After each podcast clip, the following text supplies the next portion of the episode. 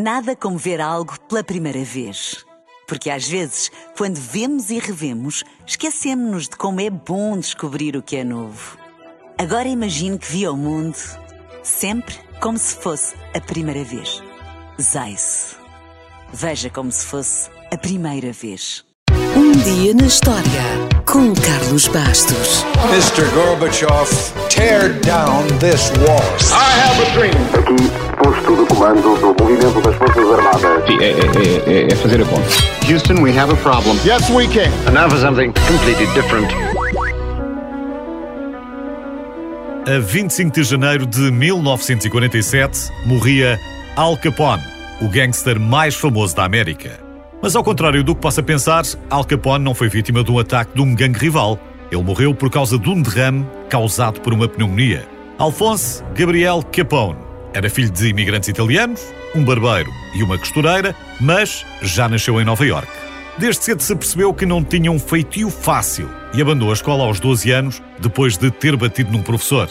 Aos 18, enquanto trabalhava num bar, insultou uma cliente e o irmão dela puxou da navalha e foi pedir-lhe explicações. Como resultado da luta, Al Capone ficou com uma cicatriz na cara e ganhou uma alcunha que sempre odiou, mas que ficou com ele para o resto da vida.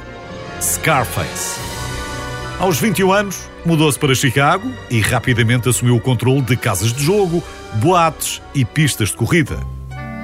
Para ajudar à festa, os Estados Unidos proibiram a venda, transporte e consumo de bebidas alcoólicas, a famosa lei seca, e Al Capone lucrou ainda mais com o contrabando.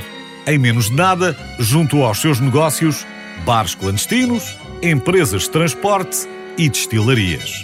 Mas ele insistia que era apenas uma questão de serviço público, porque 90% das pessoas bebia e jogava, e o seu único crime era fornecer-lhes essas diversões. Para garantir o tal serviço público, não hesitou em eliminar brutalmente quem quer que ameaçasse o seu império. Mesmo querendo manter a aparência de homem sério, em 1930, a Comissão do Crime de Chicago divulgou a sua primeira lista dos piores criminosos da cidade e Al Capone apareceu logo como inimigo público número um. Apesar de todas as evidências apontarem para ele, não havia nenhuma prova que o pudesse ligar aos piores crimes e como Chicago era uma cidade corrupta, foi preciso o próprio presidente Hoover dar ordens específicas para que Capone fosse levado à justiça. Mas como?